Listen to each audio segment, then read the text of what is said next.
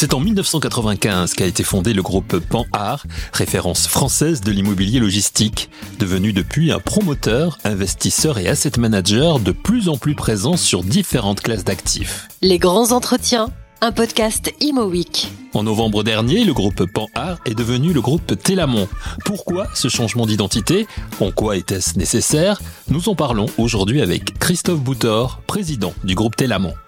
Il y a deux grandes raisons. Le groupe s'est beaucoup transformé au cours des dernières années. Quand je l'ai rejoint, il y avait une petite dizaine de personnes spécialisées essentiellement en logistique. Aujourd'hui, on est euh, promoteur, bien sûr, toujours euh, en logistique, mais aussi en parc d'activités, en résidentiel. Et puis, à côté des, des activités de promotion, on a développé des activités d'investissement et d'asset management, de sorte qu'on a un groupe beaucoup plus généraliste euh, et, j'oublie d'ailleurs nos activités dans le dans le plus récentes dans le photovoltaïque. Donc euh, euh, on avait un vrai changement de format et de dimension du groupe qui nécessitait un effort de communication pour voilà marquer cette cette vraie évolution du groupe. Et puis il y avait une raison plus liée à l'évolution actionnariale du groupe. Nous avions un actionnaire fondateur, Alain Panhard, qui progressivement a réduit sa participation au capital du groupe, qui le nom était sous licence, donc on, nous savions qu'un jour euh,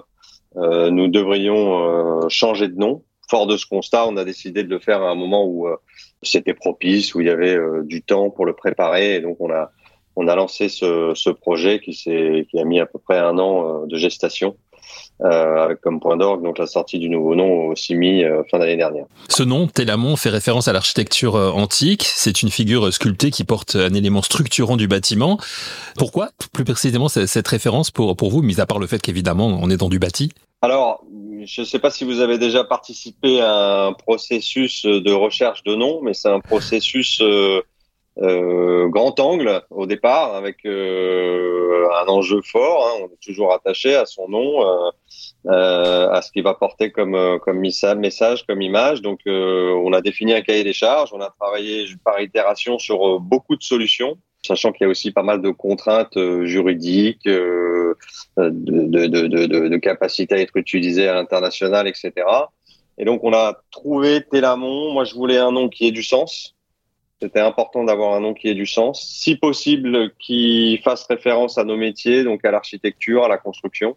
Et donc on a trouvé Télamon, qui euh, bah, est un nom qui a du sens, qui a une référence ancrée dans le temps, ancrée dans l'architecture, la construction, et qui en plus euh, euh, c'est bien, l'image du, pilier, donc qui a des vraies fondations solides et qui permet de se projeter vers le haut, vers l'avenir. Donc tout ça, tout ceci fait qu'on trouvait que c'était un nom qui avait vraiment beaucoup, beaucoup de qualité et qui nous correspondait bien en termes de, de, culture et de valeur du groupe. La projection, on va y venir dans, dans quelques instants. Juste un mot sur euh, ce que vous nous disiez au, début de cet entretien, euh, Christophe, à savoir la, la, la, référence à la logistique. Euh, Pan Art était trop trop ancré sur sur la logistique euh, en tout cas dans l'esprit des des gens des professionnels. Pan Art c'était automatiquement associé à la logistique et ça fait partie aussi des raisons qui ont qui ont qui ont fait que ce changement de nom était nécessaire. Oui, alors on est très ancré dans la logistique, on le revendique, on est un des principaux acteurs en développement en logistique, mais on ne fait pas que de la logistique. C'était important pour nous de montrer qu'on était multimétier, généraliste, qu'on avait évolué, qu'on avait fait notre chrysalide.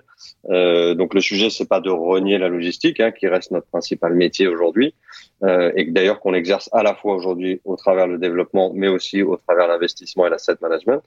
Euh, mais c'était bien de montrer que le groupe avait évolué au-delà de ce métier historique et complété ses différentes activités. Alors avec Télamon, vous avez voulu donner un nouvel élan au groupe avec essentiellement quatre grands axes de développement. Est-ce qu'on peut rentrer un petit peu dans, dans les détails à commencer par la, le développement de la promotion? Alors c'est pas le changement de nom qui a donné une, un nouvel euh, élan stratégique. Hein. C'est un, une stratégie qu'on déploie maintenant depuis plusieurs années, mais effectivement aujourd'hui euh, et ça reste notre feuille de route, euh, c'est de développer toujours la logistique sur lequel on est, euh, je vous dis, un des leaders. On a fait un million et demi de mètres carrés depuis la création du groupe. On a un peu plus d'un million de mètres carrés à développer en portefeuille.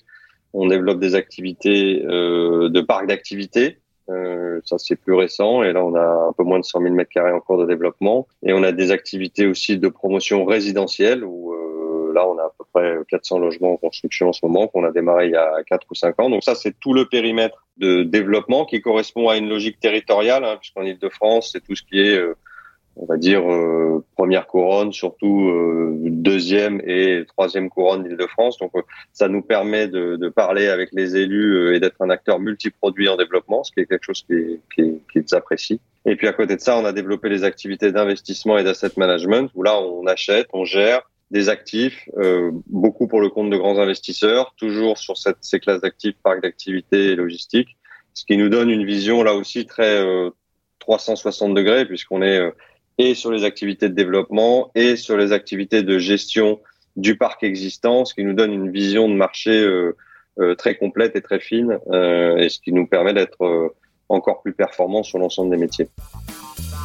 quatre grands axes de développement donc pour le groupe Telamon, que ce soit dans la promotion, l'investissement ou l'asset management, avec également un développement à l'international, comme nous l'explique Christophe Boutor. Alors on commence à acheter des actifs euh, à l'international. On a acheté euh, il y a quelques années un actif à l'art en Allemagne euh, pour le compte d'Amundi et la vocation effectivement sur la plateforme d'investissement et d'asset management, c'est d'aller au-delà de nos frontières puisque les logiques en, logistique notamment sont très euh, pan-européennes. Comme beaucoup de professionnels du, euh, du, du, bâtiment, bien sûr, le, les énergies renouvelables, la performance des bâtiments, ce sont des, des axes très importants du, du groupe Télamont Oui, euh, c'est des axes très importants d'abord parce qu'on a une, des exigences de, de, performance qui vont toujours plus hautes avec en ce moment la RE 2020 et puis les critères qui vont continuer à, à monter en, en termes d'exigence.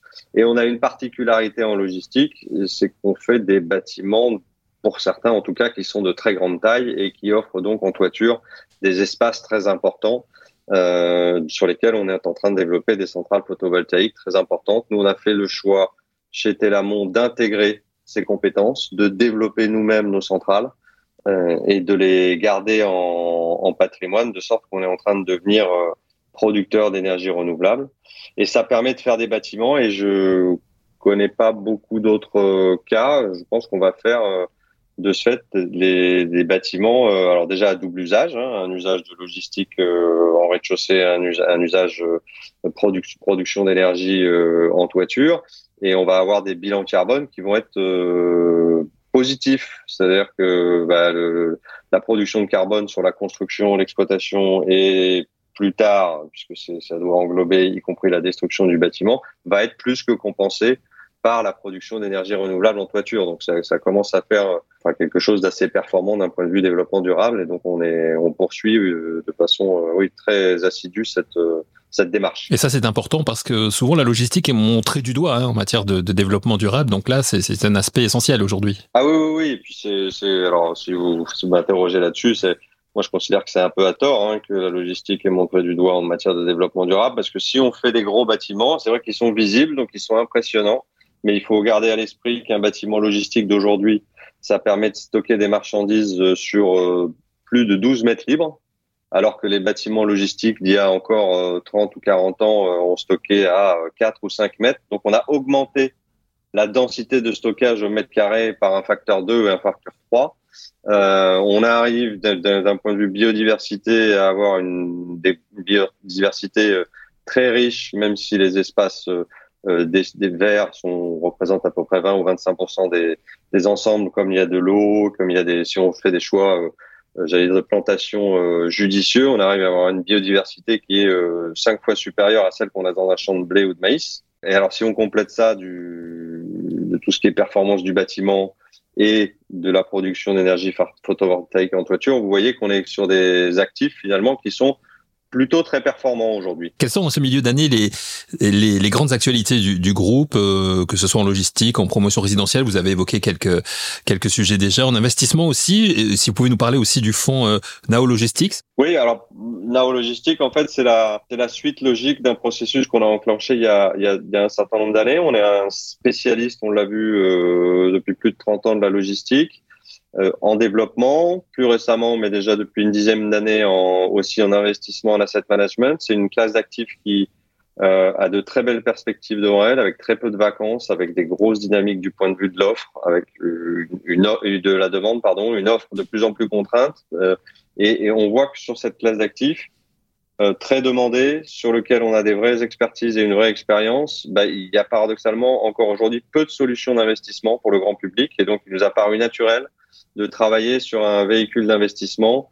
Donc, on a nommé Nao Logistique euh, et qui sera disponible. Donc, c'est une société civile qui sera notamment disponible au travers des contrats d'assurance vie euh, donc qui pourra euh, tout à chacun, euh, vous, euh, toute personne physique qui a envie d'avoir une exposition et un investissement logistique pourra investir au travers de Nao Logistique sur ces classes d'actifs. Ce sera disponible quand? C'est déjà disponible. Ah, déjà disponible. On est référencé chez AGS Patrimoine en assurance vie et on espère ouvrir encore des référencements chez un ou deux autres assureurs d'ici la fin de l'année. Et c'est un produit, on commence, alors on rentre dans toute la dynamique qui est pour nous est nouvelle puisqu'on est, nous on est vraiment ancré sur les métiers de l'immobilier peu sur le métier de la distribution, mais on apprend. On sera présent à Patrimonia au mois de septembre et on commence à développer toutes ces activités euh, de développement euh, pour proposer des produits, euh, j'allais dire, direct producteurs au grand public. Nao Logistics, le fonds d'investissement du groupe Telamon. Telamon qui a choisi comme baseline, en lien avec son ADN, porteur d'un avenir meilleur. N'est-ce pas un peu compliqué d'être porteur d'un avenir meilleur dans la conjoncture actuelle? La réponse de Christophe Boutor. Je pense que c'est une ambition euh, individuelle et collective euh, en tout cas importante pour nous. Euh, au-delà de la performance financière, notre objectif, c'est euh, d'intégrer un certain nombre de critères, euh, qui sont notamment les critères de développement durable, mais aussi de développement personnel des, des équipes et des collaborateurs. Euh, non, c'est pas c'est pas compliqué, c'est une vraie ambition, une vraie conviction. Nous, on, est sur des projets qui sont des projets relativement longs. Hein. Aujourd'hui, un, un, projet en développement, notamment en logistique, c'est 5 à 7 ans. Donc, les mouvements de marché on, les, on, les, on, les, on les constate, on vit avec, mais on peut pas déterminer nos stratégies, nos choix euh, euh, par rapport au mouvement de marché de, des, des, six mois ou 12 mois qui viennent. On est, on est dans une logique vraiment euh, de conviction sur des mouvements de moyen long terme. Et nous, on reste convaincus que notre démarche est, est la bonne et que euh, bah, malgré les aléas du moment, la hausse des taux d'intérêt, l'impact sur la commercialisation du logement notamment, si on est un acteur euh, raisonnable et engagé, euh, à la fin, il y aura, il y aura une performance satisfaisante sur le moyen long terme. En tout cas, c'est c'est comme ça qu'on fonctionne depuis des années et qu'on va continuer à fonctionner. Comment vous voyez évoluer ce, ce, ce marché un peu compliqué aujourd'hui, vous qui êtes un expert en la matière? Je pense qu'on est dans un moment où il y a un mouvement, il y a eu un mouvement de balancier dans un sens euh, qui a été très très loin avec euh, de l'argent gratuit, donc avec euh, des prix des actifs qui ont beaucoup évolué à la hausse. les banques centrales ont décidé pour maîtriser des sujets d'inflation de remonter les taux dans un à un rythme qu'on avait dans une ampleur et un rythme qu'on n'avait jamais vu. Hein. On est à plus de 400 points de base en moins de 12 mois. Forcément, ça crée beaucoup beaucoup de stress sur nos marchés. Forcément, les acteurs se posent beaucoup de questions sur l'évolution des valorisations. Euh, donc, euh, mais moi, je reste convaincu qu'il euh, faudra des logements pour euh, les Français, il faudra des locaux d'activité pour les entreprises, il faudra des plateformes logistiques. Tout ça, on est sur des segments où il y a structurellement une demande qui est beaucoup plus forte que l'offre. Donc après, c'est des questions d'équilibre de prix, d'équilibre économique sur la durée. Ça va se, ça va gentiment s'équilibrer. Après, je suis pas non plus un macroéconomiste, mais je pense qu'on arrive au bout euh, des sujets de hausse de taux. On voit bien que euh, la macroéconomie commence à ralentir, que les premiers signes de, régulation de l'inflation sont là. Donc, euh, on va passer ce moment d'incertitude et d'instabilité, on va retrouver des équilibres de marché qui permettent à tous les acteurs de fonctionner normalement. Huit mois après le changement de nom, où en est le groupe Télamon aujourd'hui? Quelles sont vos ambitions justement pour euh, pour ce groupe à court terme et, et à plus long terme, puisqu'on le sait, l'immobilier en général, la construction, c'est sur du temps long. C'est poursuivre notre feuille stratégique, euh, poursuivre en développement. C'est des métiers qui deviennent de plus en plus compliqués, de plus en plus longs, euh, mais c'est là euh, c'est quand c'est compliqué et que c'est long que les entreprises euh, offrent une solution et apportent de la valeur ajoutée. Euh, si c'était facile et simple, il y aurait très peu de valeur ajoutée dans nos métiers. Donc, nous, on, est, on, est, sur la longueur, on reste sur cette longueur, on, on essaye de conserver notre avance avec des réserves foncières qui sont très importantes. ça nous permet de travailler sur la longueur, d'avoir le temps, de faire des belles opérations, d'offrir des produits qui seront rares demain sur le marché, euh, sur l'ensemble de nos produits. Ça, c'est pour les activités de développement. Sur les activités d'investissement et d'asset management, c'est de développer Nao et de développer plus largement cette approche qui consiste à proposer des solutions immobilières à des investisseurs, personnes physiques ou des institutionnels, ce que je disais entre guillemets tout à l'heure, direct producteurs. Et ça, on veut vraiment que ça devienne une dimension la très importante du groupe à terme.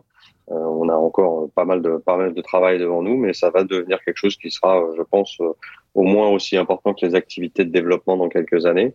Et puis, on a cette euh, volonté de faire ça euh, en étant le plus performant d'un point de vue développement durable, le plus respectueux possible, avec nos initiatives sur les centrales photovoltaïques, sur nos bâtiments logistiques, euh, on, on, annoncera, je pense, bientôt des initiatives dans les matériaux biosourcés. On essaye de trouver quelques thématiques fortes sur lesquelles on peut avoir un vrai impact, sur lesquelles on peut faire une vraie différence. C'est sur ces sujets-là qu'on travaille en ce moment. Pour terminer, un ou deux programmes en cours? Ah bah, En cours, on a une grosse opération sur le port du Havre qu'on réalise euh, en ce moment pour Goldman Sachs euh, de 100 000 mètres carrés en logistique qu'on livrera au mois de septembre. On a une messagerie qu'on réalise pour le groupe GLS de 12 000 mètres carrés qu'on livrera au mois de novembre ou décembre. Et on a une opération emblématique en résidentiel de, de 30 000 mètres carrés qu'on réalise à Nanterre aujourd'hui avec euh, un campus pour l'école IGS, euh, plus de 200 logements, un peu de bureaux. Donc on a pas mal de, grosses opérations en cours. Et puis évidemment toute la partie nao-logistique avec euh, le référencement chez AGAS et, et toute la dynamique commerciale qui est en train de se mettre en place. Une actualité assez riche. Riche en effet cette actualité du groupe Télamon. Merci à son président, Christophe Boutor, d'avoir participé à cette émission, la dernière de la saison. Merci d'être toujours plus nombreux à nous écouter chaque semaine. Du coup, nous serons de retour pour une nouvelle saison des grands entretiens dès le lundi 4 septembre prochain. D'ici là, prenez soin de vous et à toutes et à tous, un très bel été. Les grands entretiens, un podcast Imo Week.